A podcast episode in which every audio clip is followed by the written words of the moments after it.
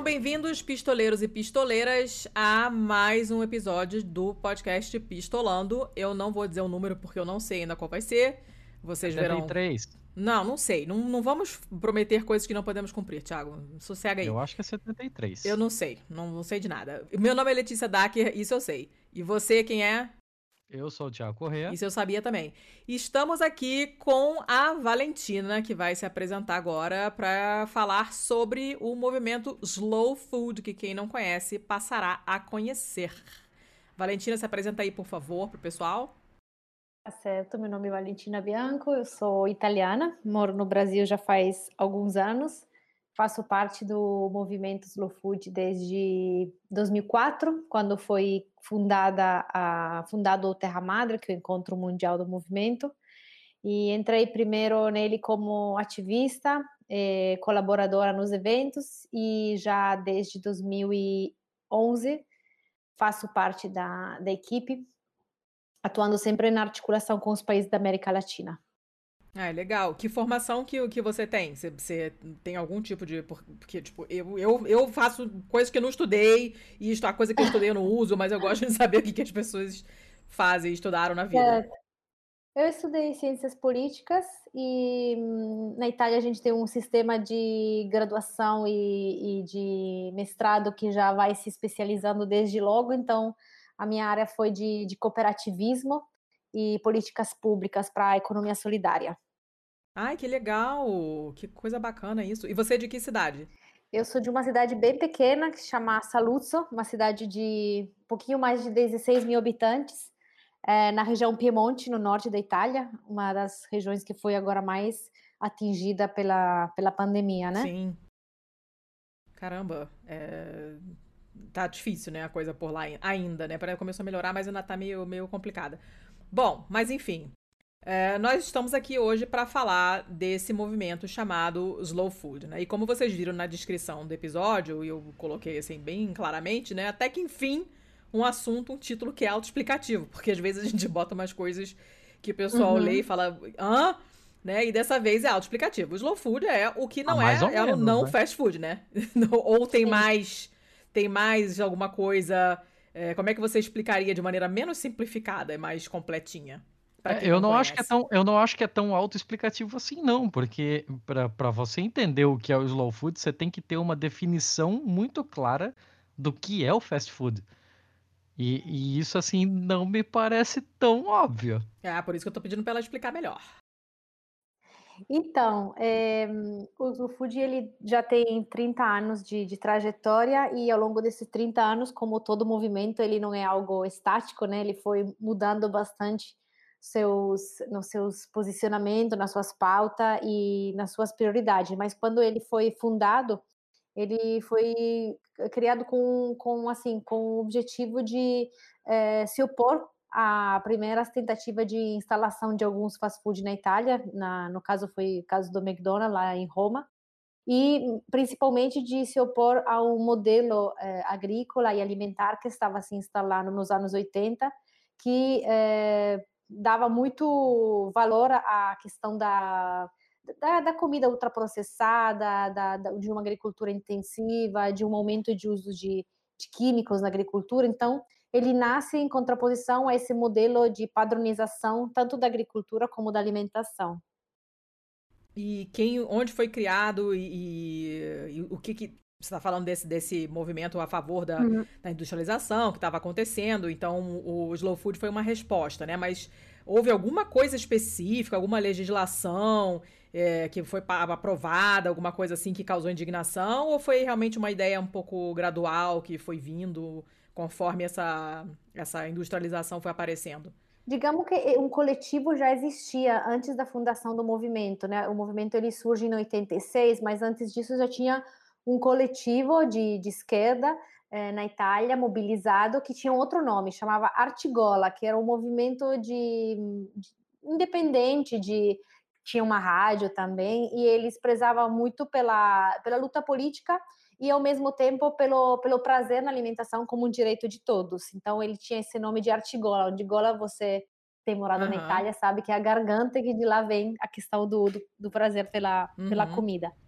Quando ele surge especificamente em 86, ele nasce com um pleito de oposição à instalação do primeiro McDonald's em Roma. Então, não foi especificamente uma legislação, uhum. Mas a primeira tentativa de, um, de algo físico, né, de uma empresa, de um modelo, eh, tentar se instalar na Itália, onde, como muitos sabem, tem uma cultura alimentar muito forte. Então, esse, esses ativistas eh, queriam que evitar, né, que isso pudesse acontecer, a instalação do fast food na Itália.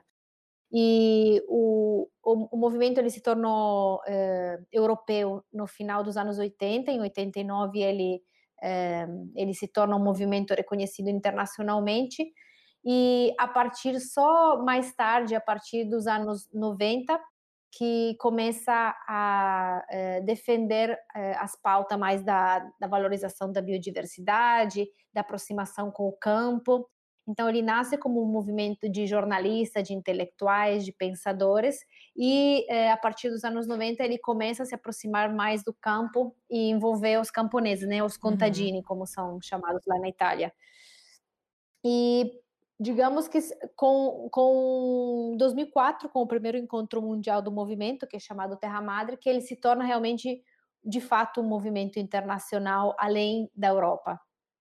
E hoje tem. Vocês estão atuam, atuam em tudo quanto é lugar do mundo, praticamente.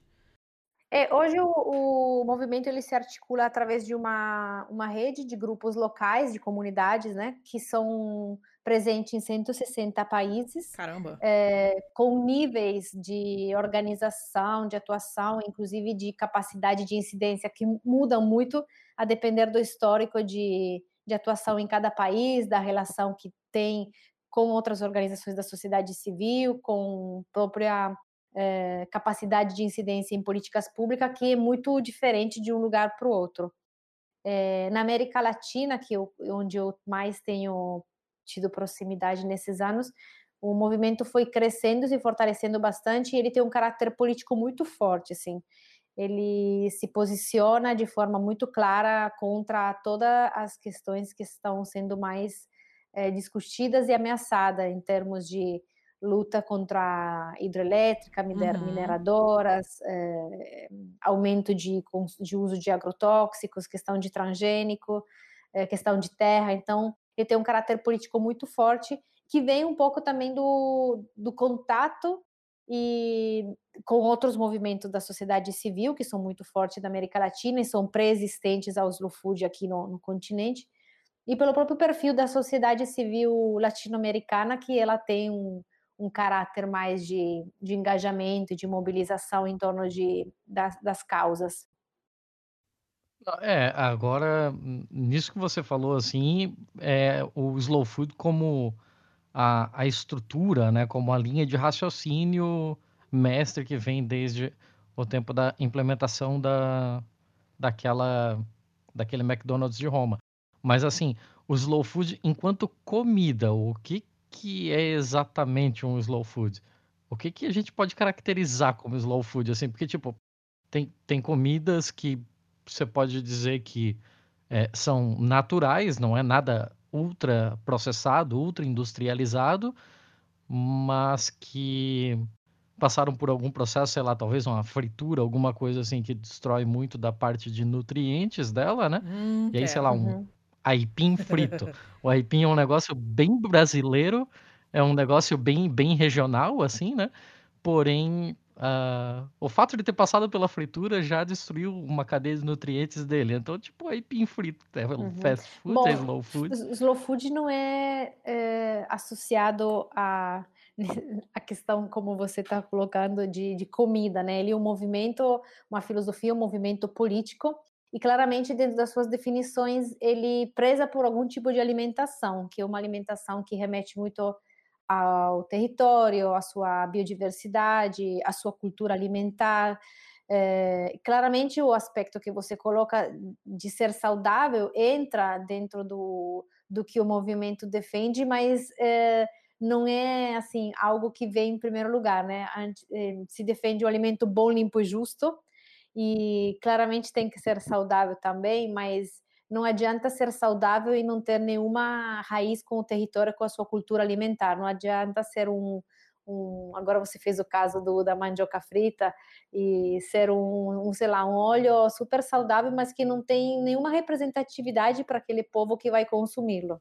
Um leite de soja, né? Da, da soja que está entrando em todos os lugares do mundo. Transgênica. transgênica que, que está destruindo muitas é, áreas por conta de monocultivos e que muitas vezes não é nem, nem está sendo produzida por, pelo consumo humano.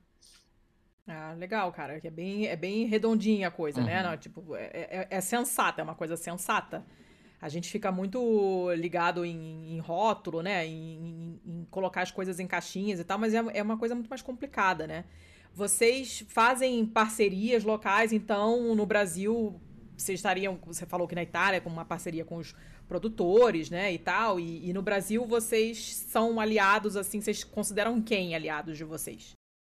Então, o, o Slow Food, eles, como eu falei, se articula em rede, então faz parte da própria rede, né, que, que, que atua no, no Brasil, uma série muito vária, assim, de atores, de, de, de, membros da rede, que vai desde agricultores familiares, eh, povos indígenas, comunidades tradicionais, mas também é, educadores, pesquisadores, é, cozinheiras e cozinheiros, tem é, ativistas que atuam mais no lado de organização de um consumo mais responsável, tem jornalistas, tem formadores de opinião. Então, tudo isso forma a, a própria rede Slow Food Brasil.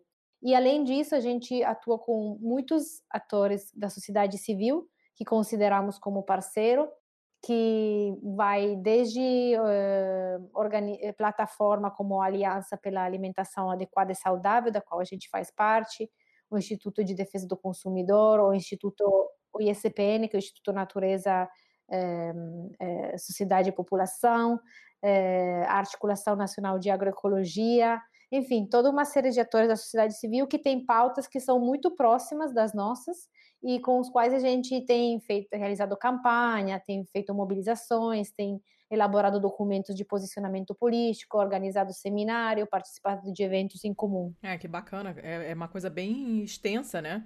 E em termos de educação, talvez seja uma das coisas mais difíceis, eu acho, que de fazer, né? Porque a, a gente vai entrando numa, numa espiral de industrialização dos alimentos, até porque é muito mais fácil e porque principalmente quem mora em cidade grande não tem, não tem muita noção de onde vem a comida. E aí eu penso naquele episódio do daquela série que o Jamie Oliver tinha feito, é, criticando a comida americana e tal, né? E ele correndo atrás das crianças vestido de ervilha e, e ele mostrando para as crianças uma série de vegetais e eles, as crianças não conheciam absolutamente nada, não tinham a menor ideia do aspecto que as comidas tinham antes de serem é, processadas, né? Nunca tinham visto uma batata inteira. Para eles, batata era batata frita. Não sabem como é a cara de uma uhum. batata antes de ser cortada e congelada e, e frita. E muitas vezes a gente uhum. não tem mesmo, a gente não sabe de onde vem a nossa comida. São, não são todos os lugares que expõem É que isso. a gente perdeu a conexão, né? Em muitos casos, muitas pessoas, sobretudo quem mora em grandes centros urbanos e muito longe de onde a comida é, vem, né, é plantada, perdeu totalmente essa, essa relação porque não faz parte do seu cotidiano, né? Não se criou olhando para sua mãe, sua avó, seu primo, é, plantando e colhendo diretamente da terra ou tirando leite é. de uma vaca. Eu me pergunto uhum. se. É... Bom, imagino que o nível de dificuldade do, do trabalho de vocês em países que têm uma cultura alimentar, digamos, menos sofisticada do que da, da italiana, não deve ser. Deve ser difícil, né? Porque, assim. Na Itália, que eu me lembre, se fala de comida pra caramba. Todo mundo sabe o que é uma cebola de canara. Eu morei do lado de canara, por sinal. É, todo mundo sabe o que, que é um presunto de Parma e a diferença que é, por que, que se chama parmigiano, por que, que ele é, é desse lugar e não de outro. As especialidades é, de cada território são conhecidas, as pessoas realmente sabem de onde, é, onde, de onde vêm as melhores, melhores alimentos de tal e tal tipo. E a gente no Brasil, a gente não comenta muito isso, né? Isso não faz muita parte uhum. do que a gente é, vive cotidianamente em relação à comida. Como é que é a atuação do slow food em países onde essa cultura alimentar tão intensa como é na Itália não existe, como no Brasil? O que, que muda uhum. na estratégia de vocês? Então, eu, assim, retomando a sua colocação desde, desde o começo. Eu acho que a primeira coisa que a gente tenta desconstruir é essa coisa de que o slow food é presa por uma alimentação sofisticada, uma cultura alimentar sofisticada. Tem essa Na ideia? Verdade, As pessoas acham que é isso? É, você falou, né? Você falou como que como que consegue o slow food se estabelecer em países que não têm Não, não, mas eu não digo de, não, mas não sofisticada no sentido de refinada, não. Eu digo sofisticada no sentido das pessoas Sim. conhecerem tão de, de bem a comida do próprio né? território como acontece na Itália. Me Sim. expressei mal. Ah, tá. Bom, mas existe um pouco essa percepção, né? É, o Slow Food tem feito um trabalho muito, uh, muito forte nos últimos, anos, até para desconstruir um pouco essa conexão que muitos fizeram entre o Slow Food e a gourmetização da comida. E muito pelo contrário, o que a gente defende é mais a questão de é, valorização de alimentos, é, da biodiversidade, que são próprios das uhum. comunidades. Então, eles in natura é, frutas, é, vegetais, alimentos que são espontâneos, que são de extrativismo, são totalmente representativos do tipo de modelo de sistema alimentar que o Slow Food defende. E claramente, durante muitos anos, por exemplo, é, na América Latina se olhou, os cozinheiros principalmente olharam muito a Europa como como um modelo, né? Muitos cozinheiros latino-americanos foram fazer escola na, na França, é, na Itália e consideravam que só aquilo era cultura uhum. alimentar. Mas eu acredito que nos últimos, pelo menos 10 anos, é, isso tem tido uma, uma, uma, mudança, né? Cada vez mais é, a gente vê cozinheira, cozinheiros que estão mais é, começando a olhar mais para, para o patrimônio alimentar do seu próprio país. É, se a gente, por exemplo, uns 10, 15 anos atrás falava de é, frutas da Mata Atlântica, né? Pegando esse uhum. gancho que ontem era o dia da Mata Atlântica, muitas, eh, muitas cozinheiras não conheciam, não utilizavam nas suas receitas. Hoje já é muito mais comum isso acontecer e isso já começa a fazer mais parte também da, da, da cultura e do próprio é, do que as pessoas buscam no, na questão da alimentação. Claramente isso ainda é muito longe de ser algo democrático para todos. É, acho que o, o grande desafio é, nessa próxima década do slow food, depois de ter conseguido fazer se entender sobre o que é, é o slow food e tentar ser para realmente para todos, que ainda o nos seus três pilares de bom, limpo e justo, o lado do justo e do acessível para todos, eu considero que ainda eu onde a gente ainda precisa trabalhar bastante para que seja realmente é, algo democrático e, e popular e não seja só para uma pequena elite. É, que é a parte mais complicada do, do, de tudo no Brasil, né? Exatamente. E todos os, os, mecanismos que se instalaram nos últimos anos, por exemplo, de certificações, certificações orgânicas, mas não contribuem para isso, porque fazem com que essa comida chegue para a gente sempre é, com um valor muito maior do que é qualquer outro tipo de comida. Então, é, a gente tem que fortalecer mais os, os mecanismos de é, venda direta, circuitos curtos, é, comprar diretamente dos agricultores para que a gente não pague esse preço, esse surplus, uhum. porque a gente confia numa certificadora. Hum, entendi. É, só duas coisinhas rápidas, então, Valentina. É, se vocês trabalham também com movimentos como o MST e o MTST, né? Uhum. E se, de alguma forma, quando você falou ali sobre os parceiros mais comuns, né? Falou do, dos agricultores, do, do pessoal mais da base mesmo. É, o Slow Food, o movimento, ele se envolve também, se engaja de alguma forma em criação de políticas públicas? Não. Uhum. Tá. Bom, é, é, a gente tem relação sim com, com o MCT e com o MPA, são articulações mais in, da própria base, então tem é, agricultores e camponeses que fazem parte do próprio movimento Slow Food, que alguns aderem a esses movimentos ou têm trabalhos em parceria com esses movimentos. Então, assim, é uma articulação diretamente da base e não assim uma articulação de tipo institucional. Uhum. É, do ponto de o, quando você fala dos nossos parceiros, na verdade, os agricultores formam a base do movimento, né? Porque o, as comunidades que compõem a rede Slow Food são feitas de de agricultores e de consumidores. Então, eles fazem parte, não são, não são nem parceiros, são próprios membros, né? A gente é uma associação. Uhum. E quando você pergunta em relação à questão das políticas públicas, a gente Isso tem sido muito flutuante ao longo dos últimos anos. A gente teve períodos da nossa atuação, por exemplo, o caso aqui do Brasil, é, onde a gente conseguiu fazer um trabalho bastante forte de incidência política em políticas públicas, principalmente de, é, digamos, de 2004 até 2008 e depois novamente de 2000 e, digamos, 2013 até 2015. É, a situação política atual não, não, permite muito isso em nível federal. É. A gente tem tido fases muito boas, onde a gente tem tido parcerias fortes com o Ministério do Desenvolvimento Agrário, o Ministério da Cultura, onde a gente fez projetos em conjunto, a gente é, estruturou propostas para políticas públicas, mas, obviamente, de 2015 para cá, é, a gente ainda teve um projeto que, que foi articulado com o extinto Ministério do Desenvolvimento Agrário, que a gente conseguiu levar até o fim, até 2018, com muitas dificuldades. é, nesse momento está sendo praticamente impossível o nosso trabalho mais é, próximo, digamos, de uma é, incidência e colaboração para fomentar políticas públicas está sendo mais em nível estadual e particularmente nos últimos anos a gente tem se aproximado muito do da Secretaria de Desenvolvimento Rural do Estado da Bahia. Olha que legal. É, e da Companhia de Ação e Desenvolvimento Rural, que executa a política pública para agricultura familiar. Então, com eles, a gente tem conseguido manter esse diálogo é, nesses tempos né, de, de, de, total instabilidade política.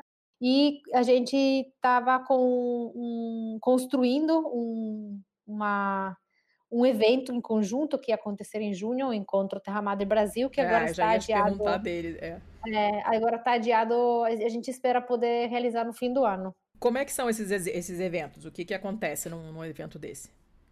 A gente reúne toda a nossa base do, do, da rede, então tudo que eu falei antes, agricultores, educadores, cozinheiros, é, ativistas de todo gênero, é, formadores de opinião, tomadores de decisões é, de governo. E a, tem esses eventos sempre tem uma parte mais de troca de experiências, então mais uma parte mais conteudística de é, diálogos, fóruns e rodas de conversas e formações. Tem uma outra parte que é mais de é, feira e, e, participação de agricultores na, na comercialização de produtos da, da agricultura familiar e tem uma série de ações mais ligadas aos cozinheiros, então tem laboratório do gostos, aula didáticas, tudo muito focado na questão do, da, da educação alimentar do gosto e na valorização da cultura alimentar brasileira.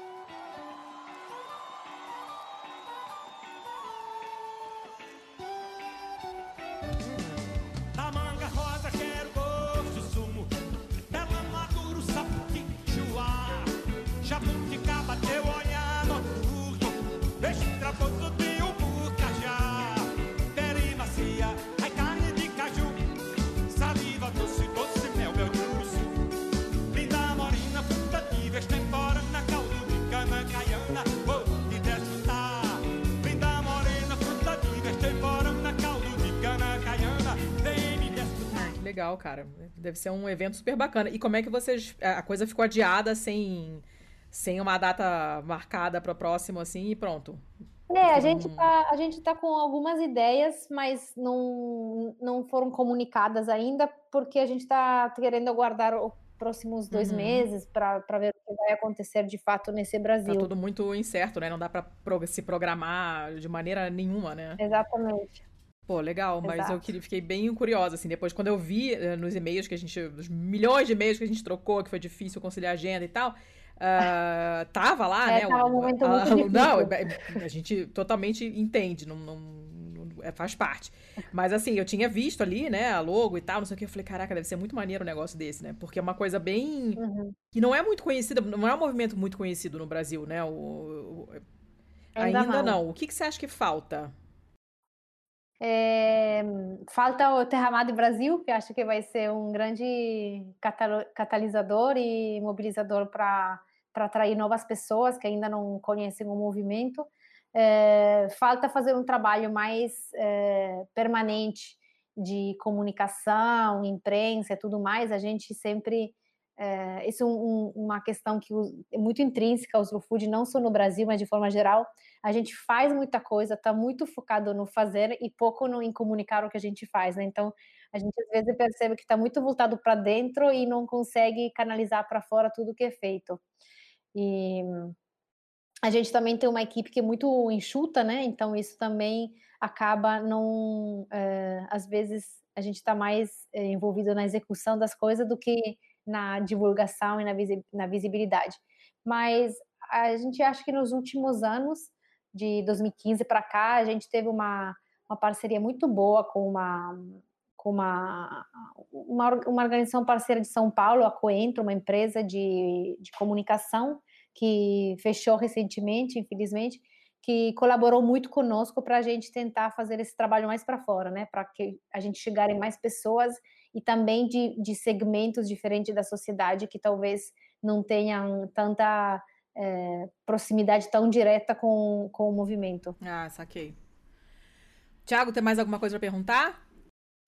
Deixa eu fazer uma pergunta mais como uma curiosidade Vai. mesmo, Valentina. Como você é italiana, é, você vem com um paladar muito diferente do nosso, assim.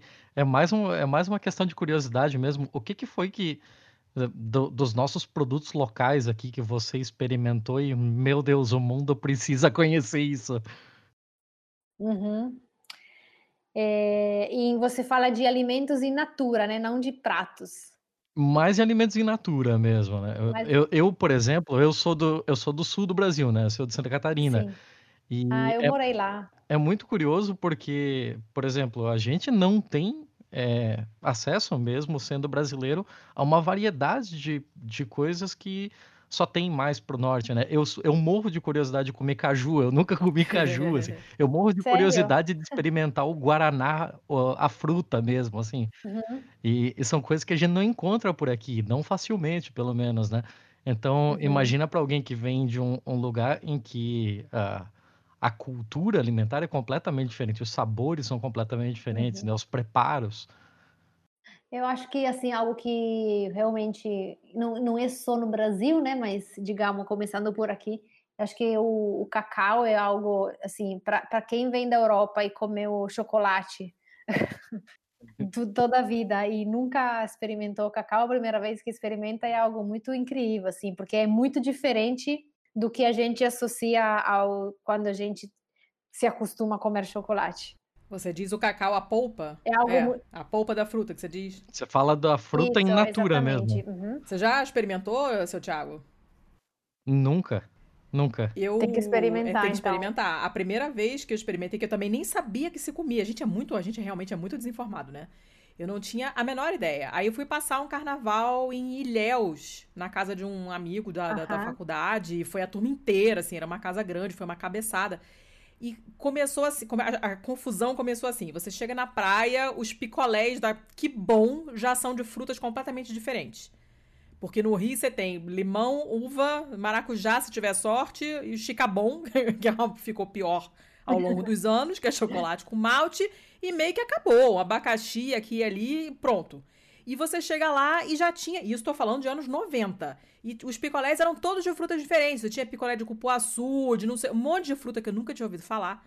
Aí você vai numa loja de sucos, que é uma coisa bem típica brasileira, que eu tenho até uma certa dificuldade para explicar para os estrangeiros. As pessoas não entendem muito bem o que, que é você chegar numa, numa loja de suco e o cara sei lá, descascar um abacaxi ali na hora e misturar com melão e com sei lá o que e sair uma vitamina.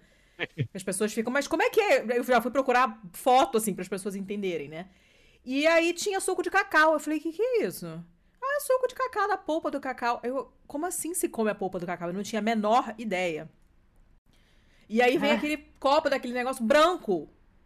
Que a polpa é clara, né? Uma coisa leitosa. Eu, Gente, como assim? O que, que isso tem a ver com. Aí você vai tomar o suco não tem, obviamente, nada a ver com chocolate, porque o chocolate tem um, todo um processo de uma outra parte da fruta, não tem nada a ver, né? E é uma delícia aquela desgraça. Todo uhum. dia eu tomava aquela merda, aquele suco de cacau, porque, tipo, vou aproveitar para me entupir de suco de cacau aqui que tem, porque da semana que vem eu volto pro Rio não tem mais. E eu nunca vi em lugar nenhum aqui. Eu tô morando no sul agora, em Curitiba, e eu nunca vi em lugar nenhum para vender nem a polpa congelada, que já seria melhor do que nada. Nunca vi. E é uma delícia aquilo, né? Mas a gente realmente não sabe que existe. É impressionante o, o pouco que a gente conhece. Do, até pelo país ser muito grande também, mas por isso que eu tava falando dessa coisa da, da cultura. A gente não tem tanto conhecimento assim do que, que as pessoas comem em outras partes do país. Talvez porque o país seja Exato. muito grande, mas é, eu, eu sentia na Itália uma relação muito diferente com a comida com relação ao que a gente tem aqui, né?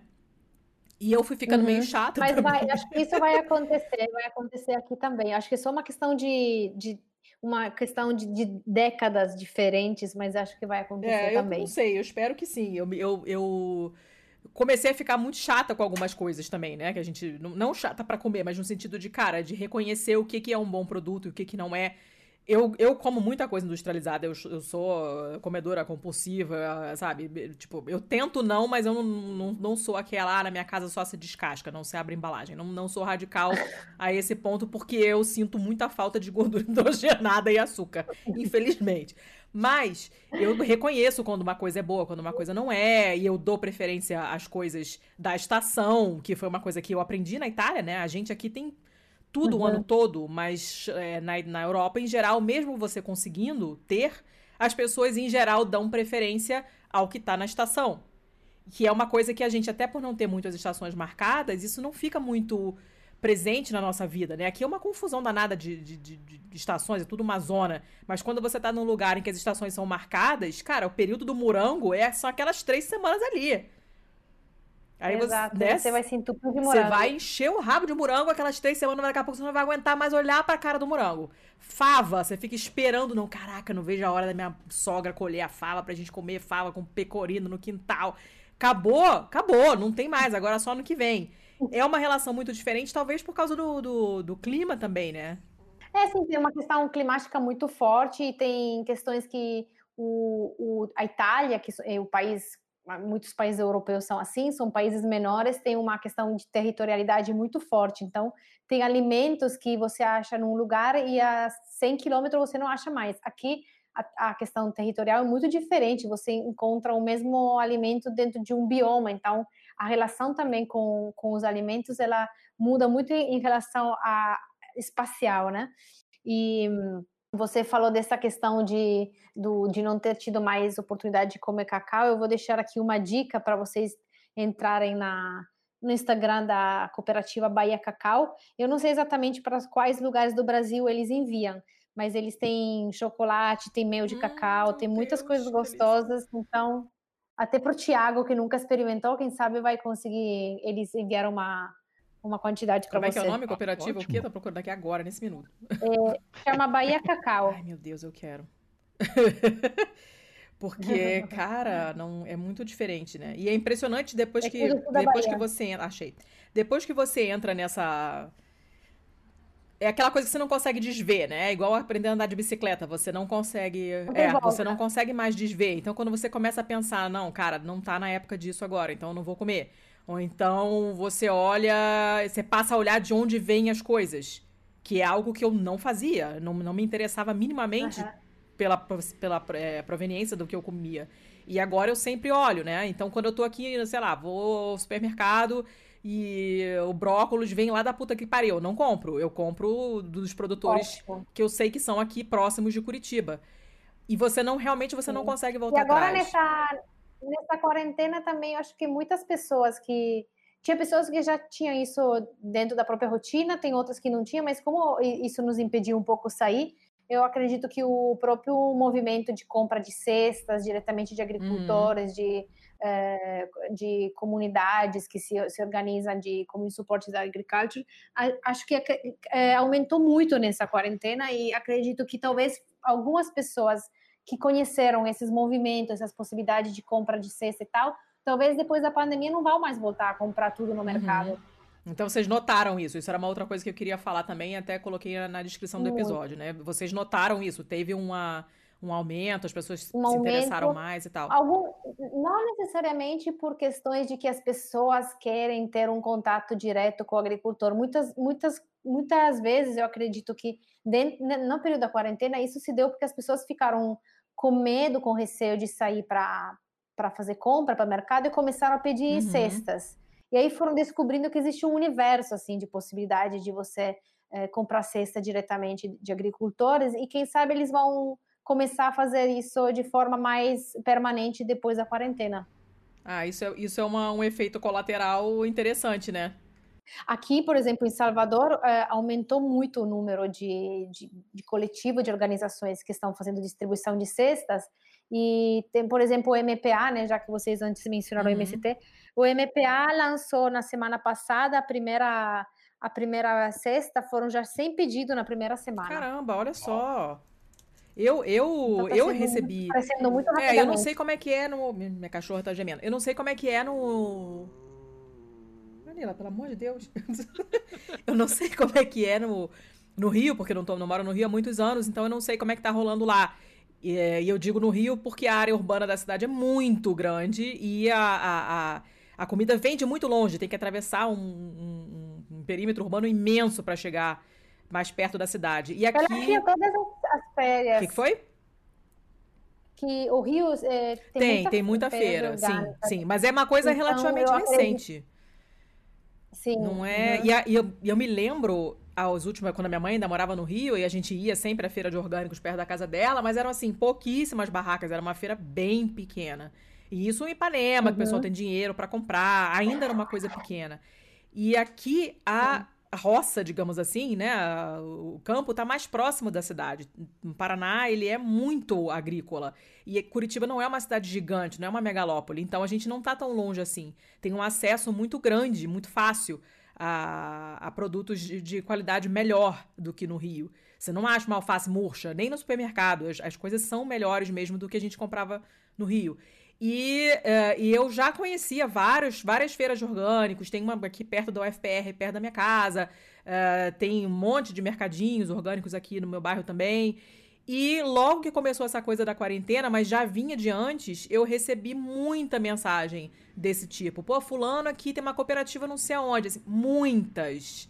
Muitas mesmo. Eu fiquei surpresa com, com a quantidade de, de coisas desse tipo que estavam rolando aqui, já antes da quarentena, mas depois se intensificou bastante. Isso é uma coisa bem bacana, bem bacana mesmo. E, e as pessoas são super cuidadosas, quem compra deles é, fala, que a pessoa, pô, toma mais cuidado, as coisas vêm com pouco plástico. Então é, é como você tinha falado no começo, né? É, não é só uma coisa, é um conjunto de coisas. Então a preocupação com o ambiente é, também faz parte. É sistêmico, né? Exatamente, também faz, faz parte do, da coisa toda. Então, ah, é como evitando plástico, uh, e enfim, que é toda uma. uma... Eu, eu já comprei. Sei lá, você vai comprar um brócolis orgânico no supermercado e ele tá naquela bandejinha de isopor, que não, não dá para reciclar e embalado em filme plástico e não faz sentido nenhum aquilo. Nossa, que dá uma raiva. É, é, é, uma, é, uma, é uma coisa, é uma contraposição estúpida, porque se eu tô querendo uma. É, a vantagem da cesta é essa também, com a, que não é uma cesta, infelizmente, ainda, né? Mas é um saco onde vem tudo junto. Então você diminui também muito, além da questão toda da logística e de ter um intermediário e de pagar um supermercado uhum. e de pouquíssimo do, do preço que você paga ir para quem produz o fato de comprar diretamente, além da questão de você ter uma relação direta, todo o valor que você paga chegar diretamente em quem produz também tem uma grande redução de embalagem, transporte e tudo é. mais. E é engraçado que essa coisa da, é um outro tipo de coisa que você também depois não consegue desver, né? Você começa a prestar atenção em como as coisas vêm embaladas e depois vai te irritando a quantidade de lixo que você produz quando você compra certas coisas. Total. E, e isso é, uma, é algo que me incomoda muito, muito mesmo. E quando você compra numa feira ou numa coisa assim, você leva a sua sacola, né? E eu, eu reutilizo até bolsinha de papel, saquinho de papel. É, não, não fico gastando à toa. Então muda todo o seu olhar para uma série de coisas e, e você não realmente não volta atrás. É um movimento redondinho, assim, Exatamente. digamos, em 360 graus. É bem. gostei, bem legal. Seu Thiago, mais alguma coisa?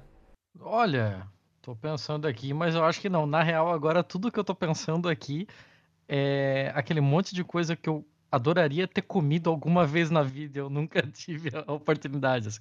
Tipo, buriti, pequi, Aí Pequi é eu não tenho curiosidade não, cara. O negócio é muito complicado, é pra furar a boca, tô fora.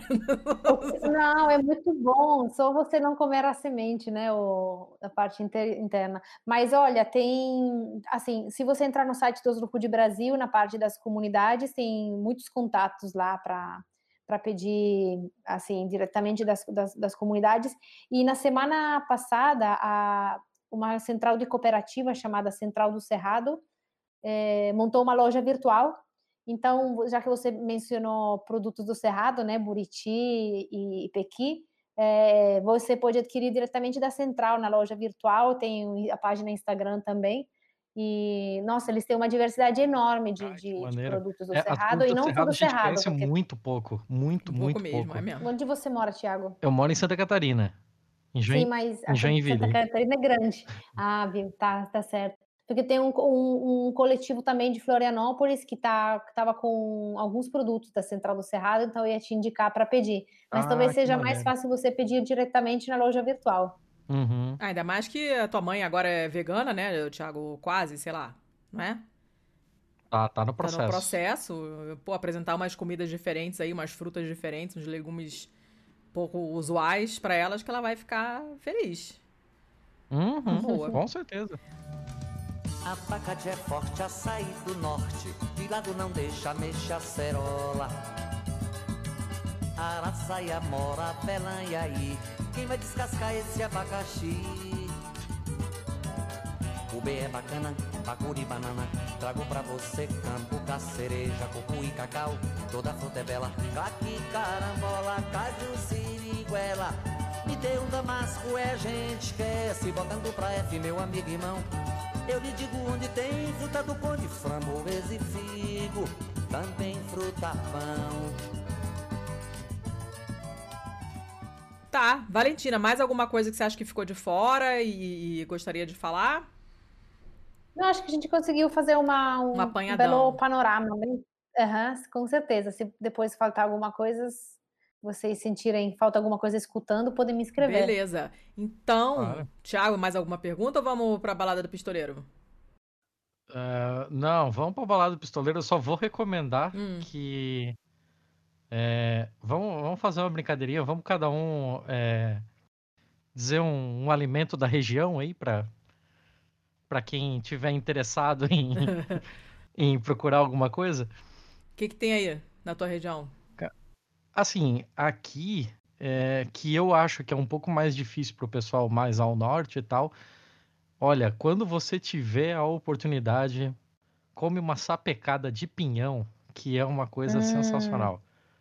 Delícia. Pinhão, Agora em junho, né? Sim, tá chegando a época. Pinhão é maravilhoso, assim.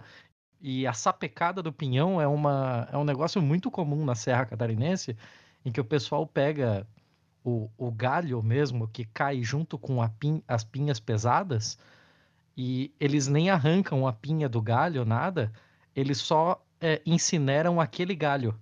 E aí aquele galho, como a gente fala, sapeca o pinhão, né? Ele, ele esquenta, ele torra o pinhão com o próprio galho. É uma delícia. Tem a cooperativa Ecoserra em Santa Catarina, que é muito articulada na comercialização do pinhão, para quem quiser procurar. Uhum. Eu acho que dá para deixar aqui uma mensagem, né, do um claro. link sim, de, sim. de, um vídeo. Eu deixei aqui um vídeo que a gente gravou lá na Serra Catarinense do, sobre o pinhão. Vou botar, vou botar na pauta. E você tá morando, você mora onde agora? Onde você tá baseada, Valentina? Em São Paulo? Agora estou em Salvador. Salvador. Salvador. Ah, então me recomenda uhum. aí. O seu, o seu alimento aí vai ser o quê? Vai ser o cacau mesmo? Vai ser a cupuaçu. Ó. Oh. Cupuaçu. O que, que tem de especial o cupuaçu? Tem, tem tudo. Ele tem um sabor muito especial. Acho que ele não se parece com nada, por isso que ele tá um especial. É, mas já, já, tá, já tá entrando no mainstream, né? Você entra numa, numa cacau show dessas aí da vida, tem, tem bombom de cupuaçu, trufa de cupuaçu, e é uma delícia mesmo. Uhum. É, mas comer ele natura assim é tipo como a mesma sensação maravilhosa que é experimentar pela primeira vez o cacau depois que você toda a vida come chocolate. É, eu morro de curiosidade também com esse pessoal do Pará que fala que a gente come açaí errado. Eu não consigo imaginar como se come açaí com peixe salgado, assim. eu morro de curiosidade é, também. É. E nossa, e a gente é muito sacaneado. Né? Açúcar. É, o pessoal, é, a gente é muito sacaneado, assim, isso aí não é sair não, você bota, sei lá, leite condensado, tapioca, não sei o que, não é sair não, né? E aí, quando eu falo que não gosto de açaí, todo mundo fala que é porque você não comeu açaí de verdade. E eu, nesse caso, faz todo sentido no mundo, eu acredito. Eu acredito. o dia que eu puder comer, eu experimentarei. Eu não sei que comida dada aqui não, também do, do, do, do Paraná, porque aqui também rola pinhão. E eu nunca tinha comido pinhão. Na vida, antes de vir pra cá. Confesso que eu não amo, não. Eu gostei, mas não amei. Tanto é que eu nunca mais comprei, nunca fiz. Eu comi na casa de uma amiga minha. Inclusive, beijo pra, pra Feira e pro Rafa, que o Rafa eu sei que ouve. E eu gostei, mas não fiquei ensandecida, não. Mas risoto de pinhão é bom, já comi. Você comeu errado. Você comeu errado, não é possível. Vai, vai começar. eu acho que é falta de hábito mesmo. Agora, o que mais que tem aqui no Paraná? Eu não sei, não, cara. Barreado. É o barreado. Ah, é verdade, barreado. barreado. muito conhecido. Barreado. Mate. É verdade. Mas mate aqui o pessoal não toma muito, não, sabia? Não. Não, é coisa, acho que é mais, mais pro sul mesmo. É, as poucas pessoas que eu já vi, assim, sei lá, motorista de Uber, e o cara com uma, com uma cuia do lado, assim, bebendo. E aí eu perguntei de onde era, e era do Rio Grande do Sul. Aqui não é, não, você não vê muito, não. O barreado, sim, é um prato daqui que eu também não, não conhecia, também nunca tinha ouvido falar. E é uma carne. Eu não sei nem que carne que vai ali. Que tipo de carne que é, sinceramente. Mas fica uma delícia. É uma carne que fica desfiadinha, né? É cozida uhum. por bastante tempo e ela fica toda desfiadinha e quando é bem feita é muito gostosa. Eu já comi baseado. É, baseada aí, a louca. Já comi barreado péssimo e fiquei muito decepcionada, muito triste. Mas depois eu comi ele direito e aí eu fiquei feliz de novo. Quer mais alguma coisa pra balada do pistoleiro, seu Thiago? Ou vamos ficar só na comida mesmo? Ah, vamos, vamos pra parte cultural, né? Mas eu achei que era interessante falar, assim, porque imaginei que viria alguma comida muito diferente, assim. Eu não tinha pensado no cupuaçu. Nossa, eu preciso fazer um tour pelo Nordeste e pelo Cerrado, tem muita coisa. Muita coisa, muita coisa. Então tá. Então vamos fazer a balada tradicional, cada um com a sua dica cultural. Você tem alguma dica aí para dar, Valentina? Só mais uma, só mais uma, Letícia. Ai, meu Deus, fala. Eu não posso esquecer, eu não posso esquecer. Nós estivemos ano passado em Minas Gerais e eu comprei um negócio no mercado municipal lá chamado mel de figo. Ah, sim. E aquilo é sensacional para se utilizar como calda de sorvete. Aquilo é muito, muito bom. Eu dei mel para minha sogra e ela não comeu. Porque ela guarda as coisas, ela não abre. Ela guarda tudo, bota na cristaleira. Tá cheio de garrafa fechada que ela ganhou.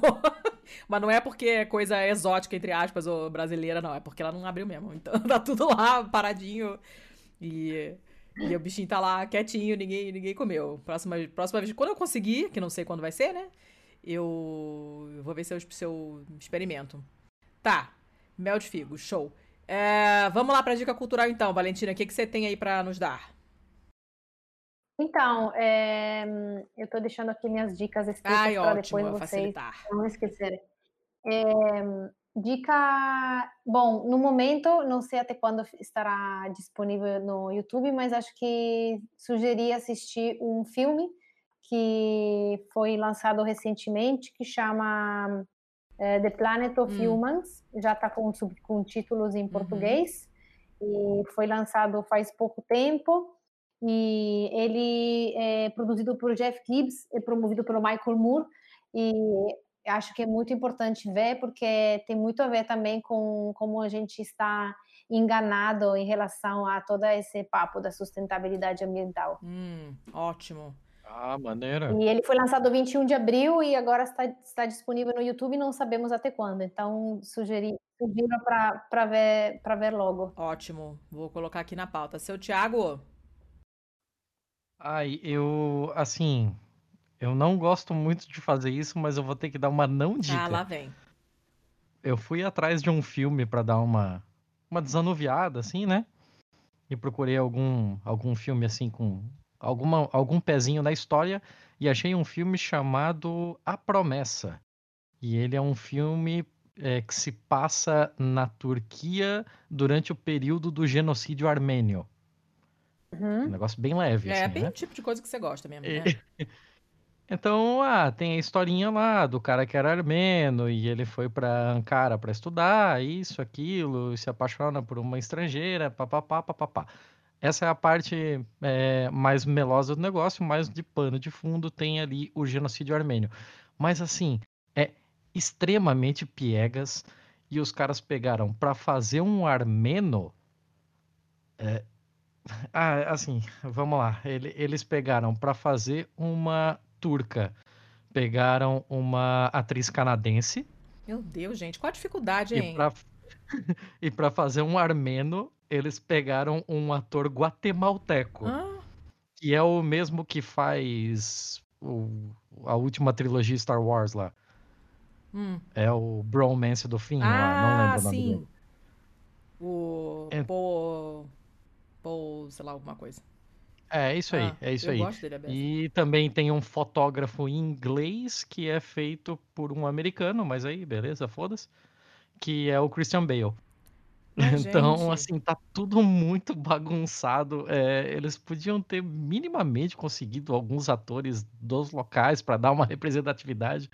A história tá bem piegas, mas assim, se você vai assistir com alguém que não sabe nada, nada, nada sobre o genocídio armênio, é, é dá pra, dá pra é assistível, vai. Level, level iniciante. Socorro. Você tem um conceito de distração muito, realmente muito estranho que mais? Só isso? Tá pobrinho hoje de dica? Tá bom, né? Tá bom, tá, tá bom. bom. Não, não é que tá pobrinho hoje de dica. Você marca duas gravações por é semana. É verdade, não acabam, dá acabam as dicas. A minha dica. Já leram o Krenak? Já, já sorteamos o livro do Krenak, tá. inclusive, Ideias para Adiar o Fim do Mundo. Nós uh, sorteamos, a gente já estava com uma parceria com a um, Companhia das Letras e, e, veio esse livrinho pra gente, que é uma delícia. Eu cheguei a escrever um texto bem curtinho sobre ele no nosso site e a gente sorteou. Tem um novo, né? Tem um novo Qual? dele. O Amanhã Não Está à Não, esse a gente esse não vimos. Mas o Ideias para é, Adiar o Fim do Mundo é tá. é uma delicinha de livro. Ele é bem pequenininho e é uma delícia. Uhum. A gente uhum. comentou e eu escrevi uma coisa no site e a gente sorteou. E é um livro bem bacana. Vou correr atrás desse outro. Não, ele é, ele é, é certamente bom. o autor mais indicado da história. Assim, se a gente uhum. for procurar nos arquivos aqui, com certeza ele é o livro mais indicado é, de sempre. Assim. Muita assim. gente já falou desse livro, muita mesmo. É, vou, vou correr atrás desse que agora eu quero ler também. A minha dica, como sempre, voltei a minha a minha linha de nunca mandar nada que tenha a ver com, com, com o assunto. Eu tô lendo finalmente, mega atrasada, o ensaio sobre a cegueira do Saramago. Eu comprei esse hum. livro em Lisboa mesmo. E a capa, eu só fui reparar agora, a capa é super simples, é uma capa amarela escrito ensaio sobre a cegueira. E depois eu fui ver que a caligrafia, quem escreveu foi o Chico Buarque. Olha que coisa desagradável. Uma Olha letra bonitinha e tal. Ah, por isso que eu tava gostando tanto dessa capa, dessa letra.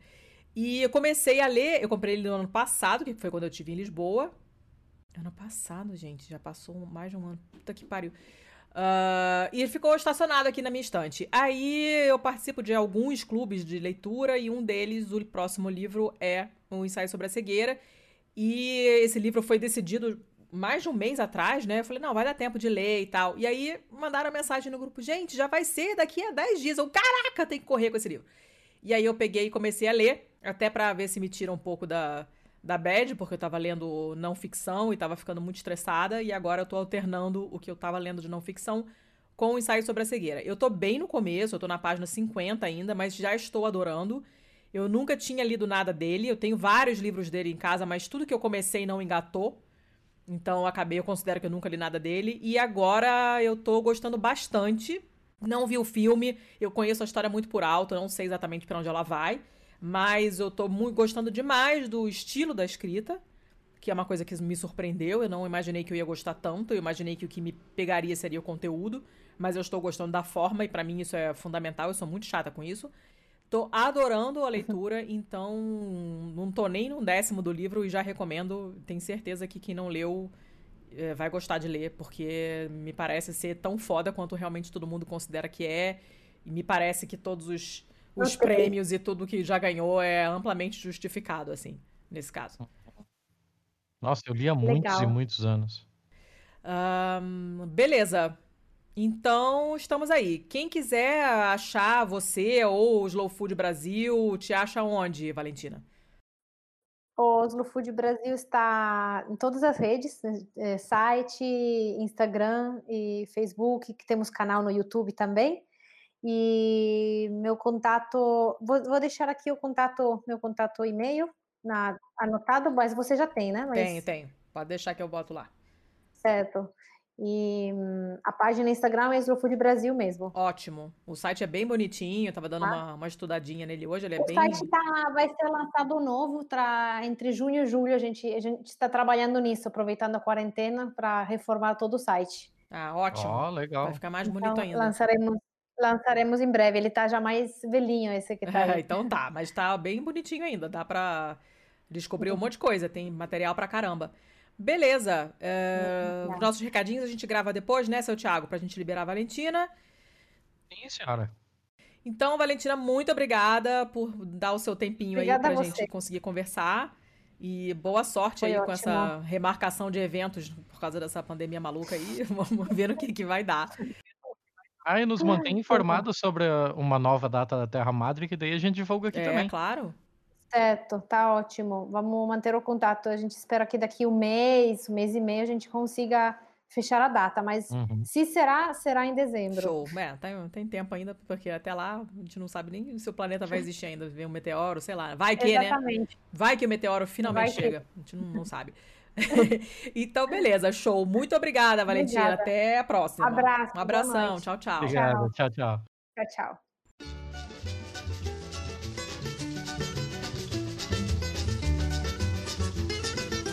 Quem quiser vá tapar que procure fazer. Primeiro fubá, depois o dendê Procure uma nega baiana oh, que sabe mexer Que sabe mexer, que sabe mexer. Procure uma nega baiana oh, que sabe mexer Que sabe mexer que sabe mexer, bota castanha de caju, um bocadinho bocadinho mais, bota castanha de caju, um bocadinho mais, pimenta malagueta, um bocadinho mais, amendoim, camarão, rala um coco, na hora de machucar, sal com gengibre, cebola e aiá, na hora de temperar. Bom, a segunda parte desse nosso episódio é uma coisa mais específica. A gente comentou, a gente conversou com a Valentina antes sobre o Slow Food Brasil, então falamos de uma coisa de nível nacional. E uh, eles têm desdobramentos dentro do, do próprio território. E como a gente acabou falando para fazer no meio desses contatos todos para conseguir falar com alguém, a gente acabou conversando com o Jean e ele se mostrou super disponível e é uma coisa interessante esse subdepartamento, sei lá como é que se chama isso, do Slow Food, para o qual ele é, trabalha, a gente resolveu que valia a pena conversar com ele também. Então, Jean, por favor, se apresenta aí. Bom, gente, é, muito obrigado pelo convite, obrigado, Thiago, obrigado, Letícia. Eu sou Jean Marconi, e sou ativista do movimento Slow Food Cerrado. Tenho 47 anos, é, não cresci no interior, né, onde eu, eu, provavelmente poderia ter mais contato, mas eu sempre visitei nas férias, né,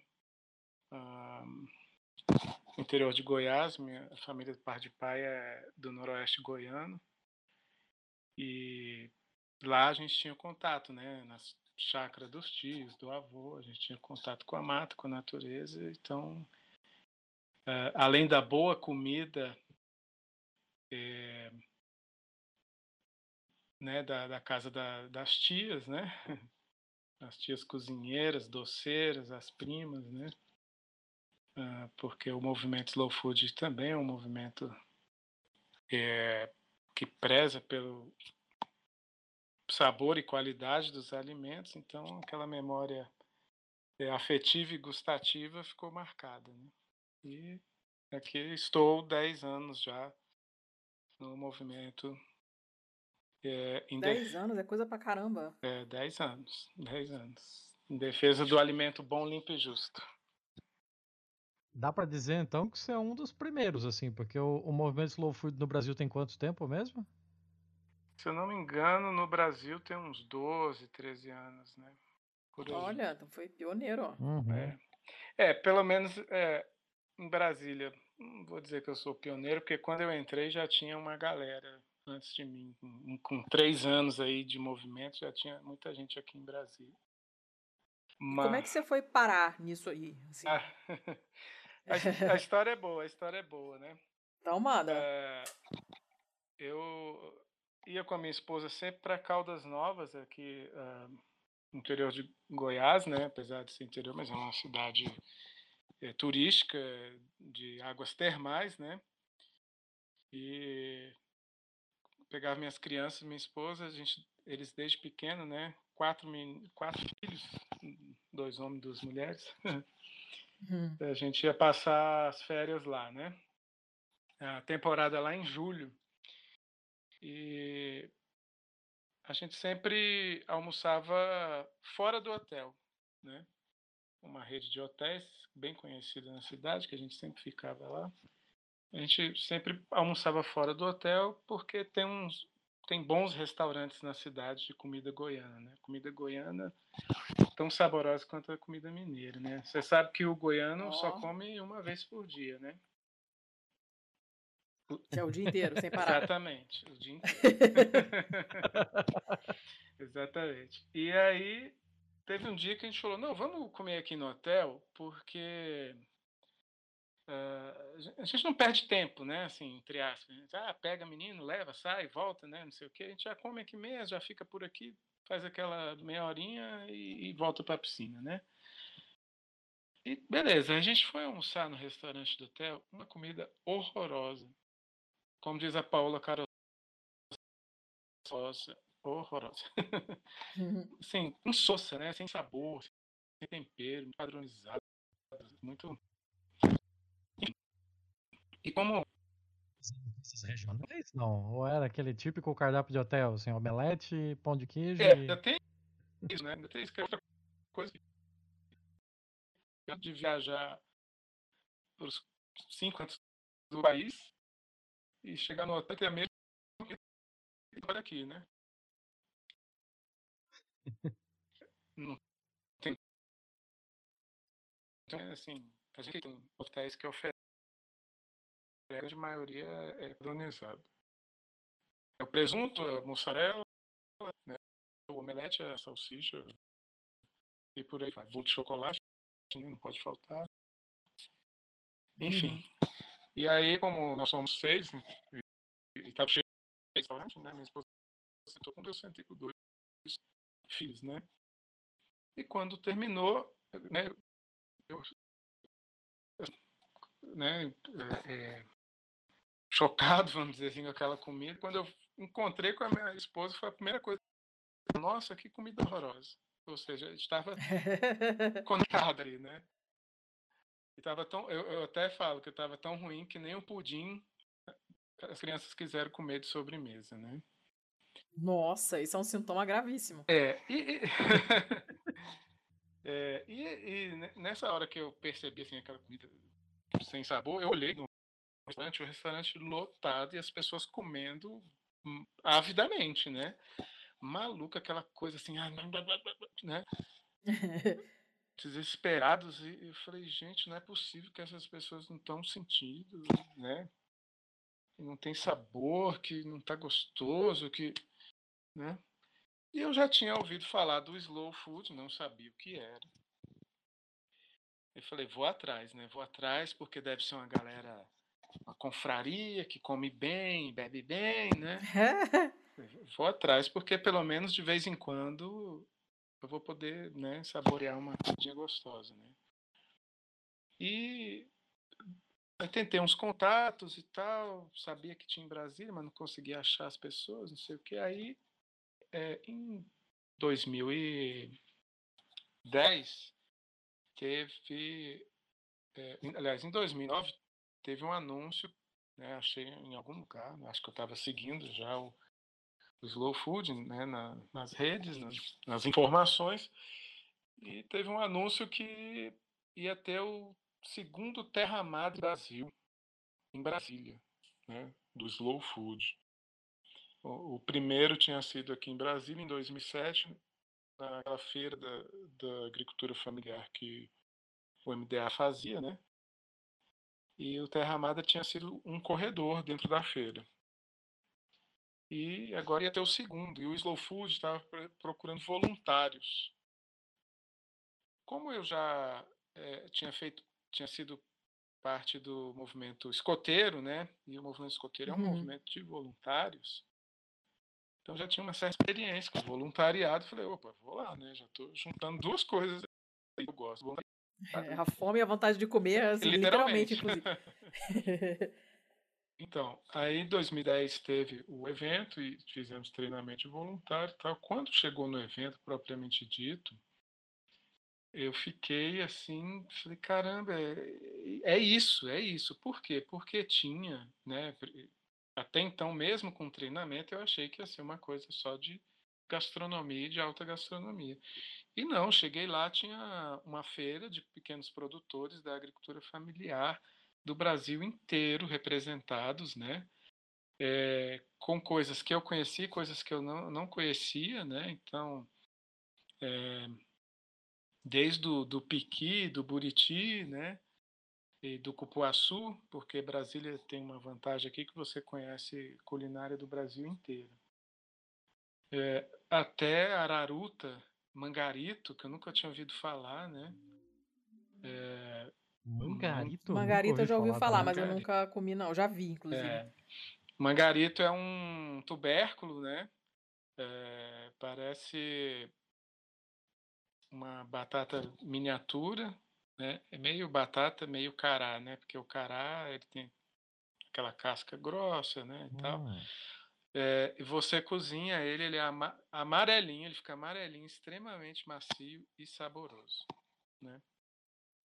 Será que não é o que aqui no, no sul se chama de cará? Não, não.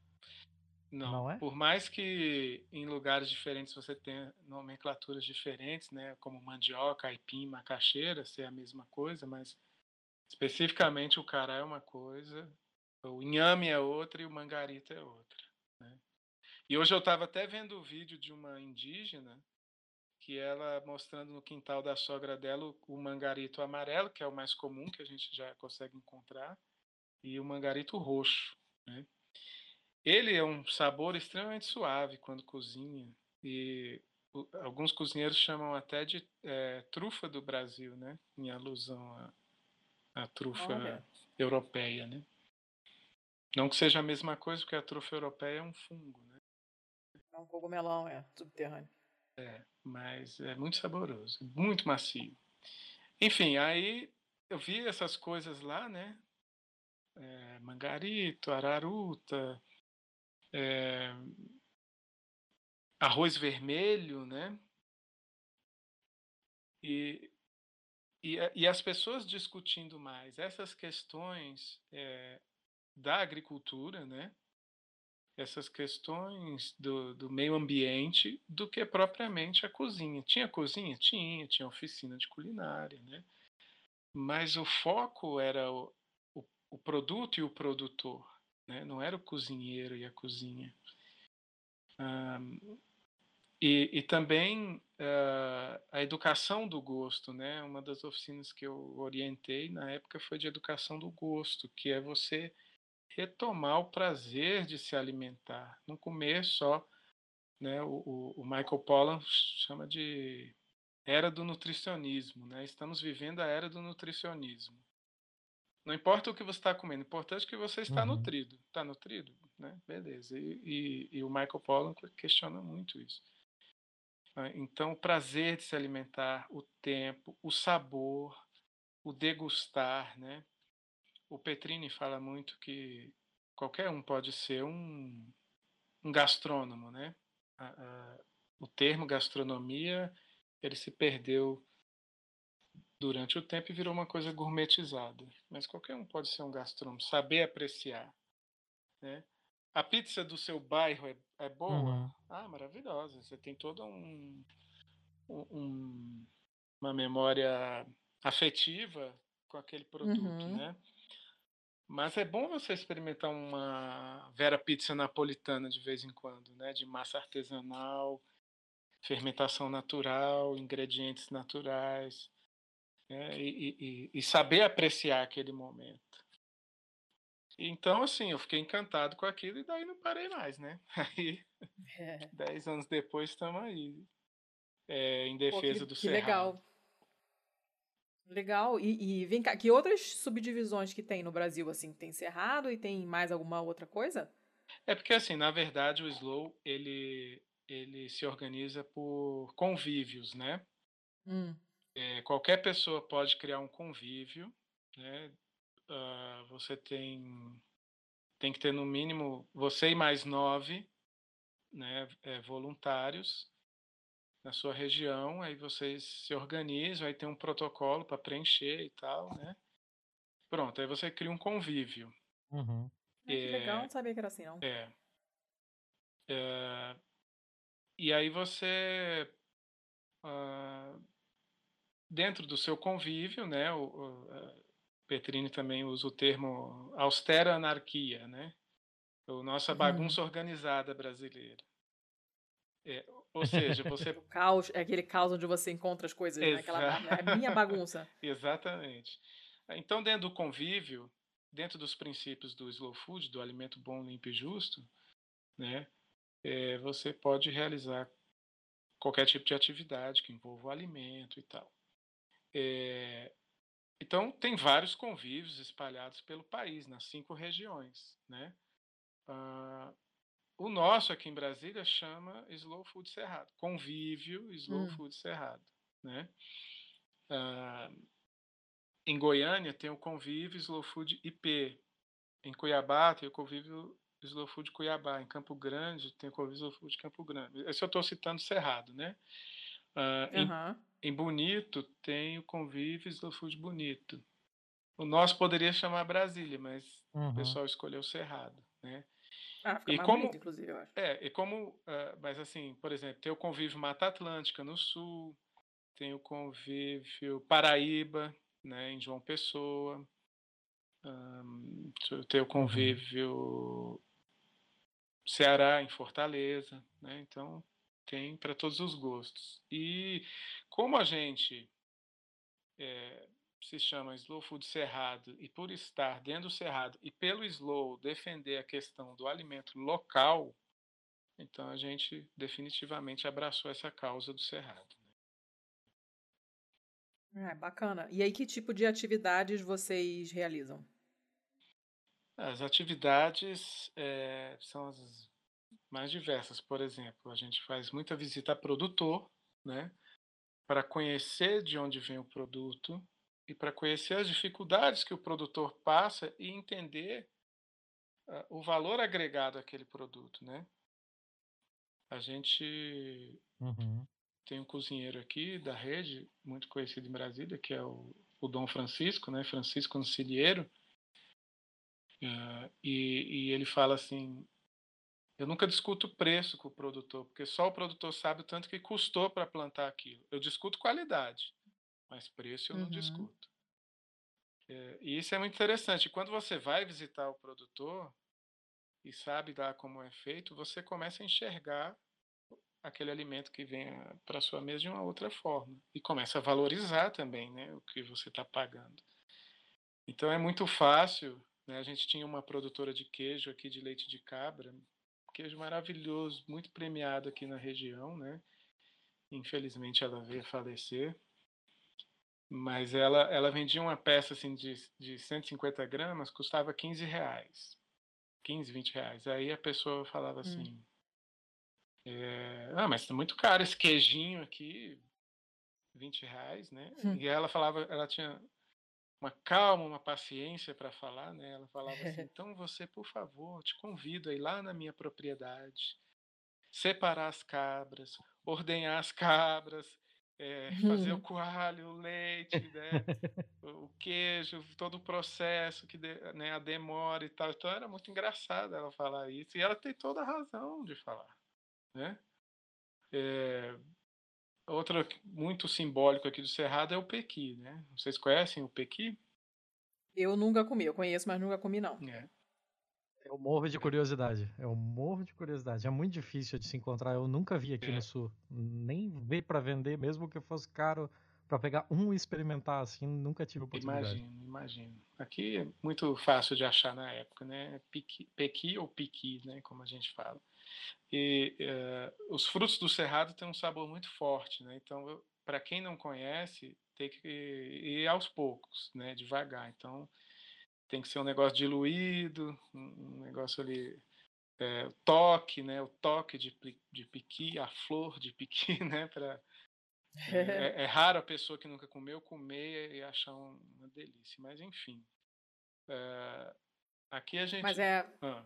é interessante isso mesmo que você está falando do, do, do, preço. Bacana essa postura de não. De não discutir o preço, né? Porque, é, como você falou mesmo, só quem produziu, só quem preparou sabe o trabalho que dá. Eu, particularmente, detesto cozinhar, eu gosto muito de comer. Eu como muita coisa industrializada, industrializada também, muito mais do que deveria, mas eu reconheço quando uma comida é boa, quando ela é bem feita, quando os, os ingredientes são frescos e bons e tal.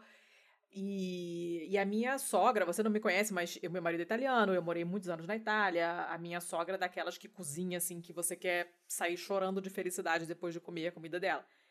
E ela faz é, capelete à mão, né? No, todo uhum. ano é uma comida de Natal, normalmente. O pessoal faz aquele capelete no, no caldo, né? De galo capado, aquelas coisas complicadíssimas que você passa Sim. semanas preparando aquele negócio. E aí ela vai atrás da melhor farinha. Os ovos são os ovos das galinhas dela e o tomate é o molho de tomate que ela plantou na horta dela e colheu e no verão fez aquela panelada de molho de tomate e os temperos são todos da horta dela. Então é tipo é outro patamar. É. Exato. E uh, toda vez que ela faz, e dá um trabalho do cão, tanto é que você vê que ela começa fazendo tudo pequenininho, bonitinho, são todos iguaizinhos, daqui a pouco eles vão aumentando de tamanho, porque ela vai perdendo a paciência, os últimos, a última fornada, assim, é tudo troncho, eles abrem, que ela já tá de saco cheio e não quer mais fazer. Mas quando você come aquilo e te dá uma satisfação tão grande, e todo ano a gente tem essa mesma conversa, assim, né? Meu marido come e fala, você se você vendesse isso aqui em uma loja dessas de massa, você podia vender por 70 euros o quilo. Que todo mundo ia pagar e ainda ia ser pouco, porque é muito bom e é muito bom. Quando a gente tá de férias lá, assim, ela faz um monte, minha filha ajuda ela, e minha filha come assim, três pratos, e o Thiago conhece ela, ela é uma tripinha. Mas ela manda ver cada pratão assim, sabe, sinistro, porque o negócio é muito bom. E quando você experimenta essa coisa que é de uma qualidade superior de todos os pontos de vista, você fica, cara, não tem condição, você não vai conseguir comer aquilo de pacote no supermercado. Uhum. Porque a diferença é muito grande. E aí você entende o valor que tem. E quando você vai lá e vê fazendo, dá o, vê o trabalho que dá para fazer aquele negócio, que fica dias enrolando aqueles negocinhos, né? Botando aquela quantidade pequenininha de carne, dá uma enroladinha, né? É um, é um saco, né? E é uhum. trabalhoso. E você tem que conhecer os ingredientes com que você está trabalhando, porque senão não sai direito. Hoje está muito úmido, tem que botar menos ovo. Ou está muitos dias sem chover, bota mais um ovo, bota mais azeite, bota Nossa. não sei o quê. Tem todo um, um, um entorno, fora toda a tradição. Uma alquimia, né? É, não, é, é bizarro mesmo, que às vezes ela fala, hoje não saiu bem porque está chovendo. Aí você fica, o que, que tem a ver? Tem a ver. A dureza da água, né? É uma é. coisa, não é uma coisa simples tem muita ciência no sentido de, de, de conhecimento mesmo, né? Por trás e trabalho mesmo de perda de tempo, de investimento, não perda, né? De investimento de tempo e de energia, de saberes é, e tudo mais, que a, gente que não, nunca fez aquilo, a gente não tem noção, né? E, e depois de todos esses comentários assim que meu marido faz ao longo dos anos, de, de experimentar de outros lugares, eu também não, não reclamo mais, sabe? Tem uma, uma loja de massa fresca lá perto da, é, da casa deles, quando a minha sogra tá com preguiça, não fez nenhum e a gente tá com vontade, eu vou lá, compro, e é muito bem feito, é muito gostoso, e é caro, e eu não, não, não reclamo, porque eu jamais faria aquilo, né? Mas e eu sei que a, que, a, que a qualidade é boa. E se isso já parte do produtor, você ganha um, ganha um nível a mais, assim, de excelência, né? Porque se, se o ingrediente é ruim, porque o produtor não, não tem seu trabalho reconhecido, não consegue se manter, o, todo o resto vai ser ruim. Você não tem como consertar depois, né? Uhum, uhum. Exatamente. É, eu fiz a experiência, né? Porque aqui, então, eu estava falando do Pequi, e uhum. na época que vende no Ceasa, né? Então, é, aquela lata de um litro, balde, 10 reais. E eu falava assim, poxa, muito caro, porque o piqui dá no mato, ninguém planta piqui, não tem plantação de piqui, você vai lá, cata e pronto. É que é 10 reais um potinho desse. E minha sogra mora no norte mineiro. O norte mineiro é muito diferente do sul de Minas, né? Ali já é Cerrado e Caatinga, né? E os costumes são outros e tal. Sotaque é diferente. Tudo, tudo. E tem muito piqui lá, muito, uhum. muito mesmo. Então, aí uma vez eu falei, não, vou catar, né? Vou aqui catar. Gente, é um crossfit desgramado. Porque o piqui só tá bom quando ele tá no chão. Você não pode, você não pode nem tirar ele do pé, porque na próxima safra é perigoso não, não ter piqui, né? Então você tem que esperar oh, ele cair. Não sabia. É. Que coisa! Ah, é, caramba! É. Então, é, abaixa, pega o piqui, levanta, pega, abaixa, levanta, abaixa, levanta, abaixa, haja joelho, né? e depois você tem que abrir, porque ele vem numa casca, né? É uma casca bem grossa, que não é dura, não é muito dura, mas tem que abrir para tirar o caroço que tem, quando tem a polpa, né? Então é muito trabalhoso, uhum. muito, muito. Pergunta se eu reclamo mais do piqui a 10 reais na feira. Sentiu na pele. É, senti na pele, né? E fora assim, e você entender. tem que ir no mato, e você chega lá num, num pequizal, e o povo já passou lá, já catou esse piqui, você tem que ir para outro lugar, você tem que deixar para a fauna também, né? Que vai replicar isso aí. Então é muito trabalhoso. Uhum. Né? Agora que você está tendo iniciativas, né? Uma tem uma cooperativa lá do norte é, de Minas, né, que é, é da cidade de Japonvar, que já tem de Japonvar e tem de Januária também, a, a. Já tem né, os catadores de piqui, já processa polpa e tal. É, o Slow tem agora o, a fortaleza junto com os Kisedje, que são os indígenas do Mato Grosso, que também é, produzem o óleo do piqui, né? Enfim, uh, então uhum. o, o, slow tem esse tripé do alimento bom, limpo e justo. O bom é o saboroso, né? A Valentina deve ter falado, né? O bom é o saboroso, o limpo é o sustentável e o justo é exatamente você pagar esse preço justo para o produtor. Toda comida boa tem gosto, tem cheiro, tem toda comida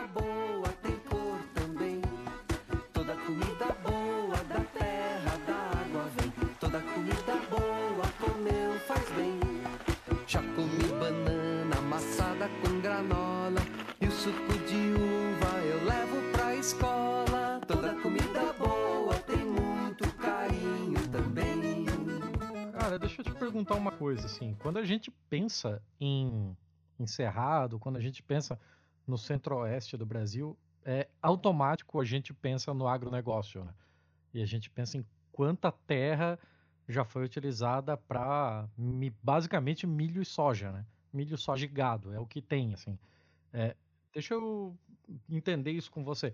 Essa existe alguma alguma algum empecilho que aconteça com o pessoal que tenta trazer esse alimento mais natural, esse alimento mais regional também, né, da, das próprias raízes culturais do próprio lugar e tal. Existe algum problema ocasionado por essa expansão tão grande do agronegócio dentro da, da sua região? Sim, o problema aqui é seríssimo, né? Porque o Cerrado já foi devastado em sua metade, né? Uhum. e, e, como o Goiás, né? Na verdade, o Centro-Oeste aqui, Goiás, Mato Grosso, Mato Grosso do Sul, é, foi no passado uma região de expansão agrícola e pecuária, e isso ainda está enraizado no popular, né? Uh, então, uhum. as pessoas ainda têm orgulho dessa questão, mas já estão tomando consciência em ver que o cerrado vale muito mais em pé do que derrubado, né? É, ah, que legal. É, ainda é pequeno, é um processo pequeno, mas isso está mudando. Agora, que o impacto aqui é devastador, é. Né? Uh, Brasília, por exemplo, era muito fria. Né? Eu, quando eu era adolescente aqui nos anos 80, a piscina da escola chegou a ficar com uma fina camada de gelo, né? finíssima, assim, não que pudesse alguém ficar em pé, mas congelou, né, a superfície. Uhum. Uh, Uhum. tem foto aqui do Arquivo Público do Distrito Federal, uma geada que teve no início de Brasília, na década de 60. Você olha assim, parece que é neve, né? Hoje, uh, o período frio dura aí de do, do meado de junho a meado de julho e acabou. O resto é quente, quente, seco, extremamente seco. Todo o entorno de Brasília é tomado por, por vastas plantações. E, e, parece assim que as pessoas não, não ligam A com B, né? Ah, por que, que Brasília está mais quente e mais seca? Ah, não é essa plantação. Eu não. acho que tem a, o lance de ser gradual também, né? Ai, a coisa de ser gradual, né? Porque uhum. eu também me lembro, eu sou do Rio, e eu me lembro de sentir frio. A minha gente tinha aquecedor elétrico em casa para colocar no banheiro. A gente tinha uma cobertona super pesada que nos meses de inverno a gente usava. E a um certo ponto a gente foi é, parando de usar essas coisas. E, mas é, você não consegue dizer, não, foi a partir do ano tal. Simplesmente, poxa, nossa, tem tempo que a gente não liga o aquecedor para tomar banho, né? E uhum. foi realmente uma coisa gradual. E, e, eu acho que isso dificulta um pouco para as pessoas essa associação de causa e efeito, né? talvez. É, é, possível, é possível. Mas o fato é que a gente tem um, um Mato Grosso praticamente todo uma gigantesca plantação de soja, né? O Mato Grosso do Sul uhum. ainda está mais ou menos preservado. Uh, o Goiás também tá, já está muito tomado e eles querem avançar pelo Mato Piba, né, que são os outros estados que têm o cerrado remanescente, né, que é uhum. Maranhão, Tocantins, Piauí e Bahia. Então, se você Sim, nós tivemos inclusive uma, uma conversa é, recente no governo federal sobre isso, né? uhum. né? A se eu não me engano, foi a própria Carla Zambelli que falou sobre isso, sobre uma determinada variedade de milho que ela queria levar para o Matopiba. Eu lembro, eu lembro vagamente, assim, do, até o Onyx Lorenzoni se meteu no meio dizendo que deveria levar para o Rio Grande do Sul, mas aí começa a queda de braço, né, de cada um querendo levar para o seu curral eleitoral, para o lugar de onde vai conseguir tirar as vantagens políticas disso.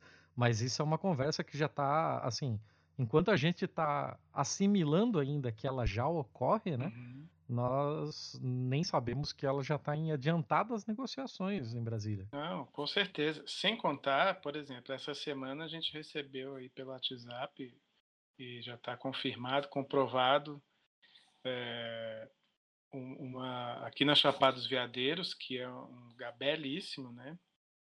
Preservado ainda de cerrado, mas com a, o agronegócio já batendo na porta ali. Então, é, em coisa de 15 dias, devastaram uma área gigante lá sem autorização. Tem foto, tem vídeo, né, que o pessoal, é, os moradores locais fizeram o registro. E foi assim, é, sem autorização, sem nada. E aí denunciaram né, o governo estadual interviu e multou em 300 mil reais. Agora, aí o pessoal comentou, gente, o que é 300 mil reais para esse povo?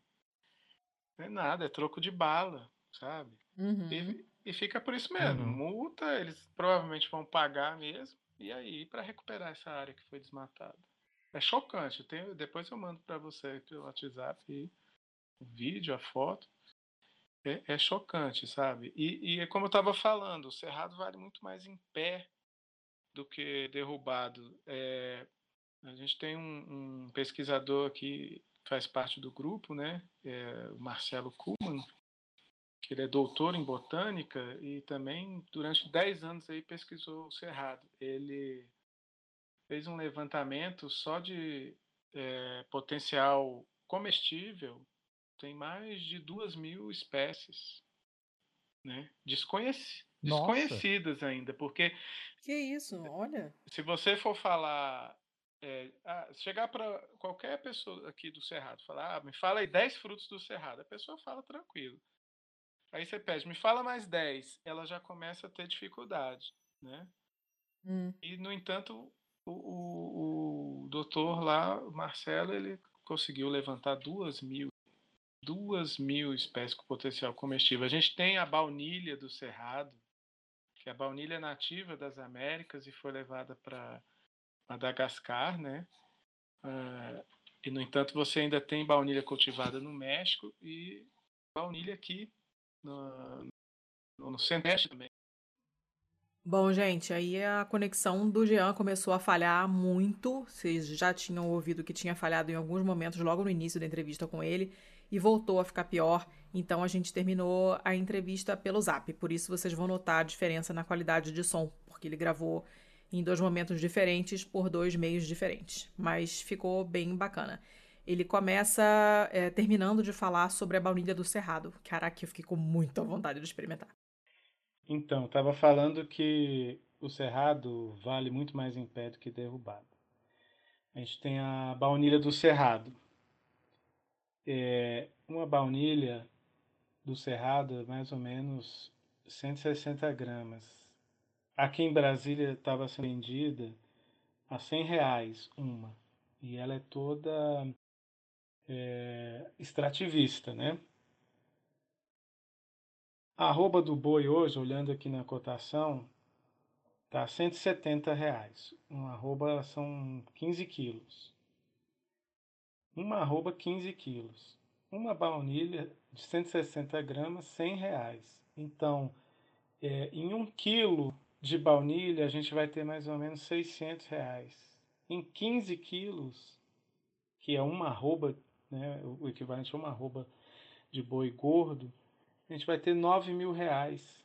Então vale muito mais você preservar o cerrado, cuidar do cerrado, do que derrubar. Diz uma coisa, o Slow Food Cerrado tem parceria com outras organizações, com escolas, universidades, alguma iniciativa do governo, alguma coisa assim? Como é que é o trabalho de vocês? Além da visitação aos produtores, a gente é, já fez é, degustação, né, palestras, organizou eventos, participou de eventos, né? É, com certeza a gente tem par parceria com outras organizações, como aqui em Brasília podemos citar o pessoal do Mais Cerrado. É, escola sempre está chamando a gente para dar palestra ou oficina, né? Universidade, o pessoal do IESB, a própria UNB, a, a UniCeub, né? Que são as universidades aqui que têm cursos de gastronomia, a gente está sempre falando nessas universidades também. E é interessante falar né, que é, esses cursos ainda não, não estão preparados para falar sobre alimentos regionais, sabe? Não tem na grade e é, dificilmente um, um aluno conhece os ingredientes que a gente costuma falar. Particularmente aqui em Brasília, exceção IFB, que tem o curso de gastronomia, uma das unidades tem, né? E eles estão sempre falando e abordando, e a gente sempre está indo lá. Tem professor lá que faz parte do Slow Food, também está sempre falando sobre os alimentos regionais. De governo, no nível local, a gente é, ainda não teve oportunidade de ter parceria com o governo. No final do ano passado, a gente começou a ensaiar alguma coisa é, com o governo atual aqui, né? É, na área de turismo.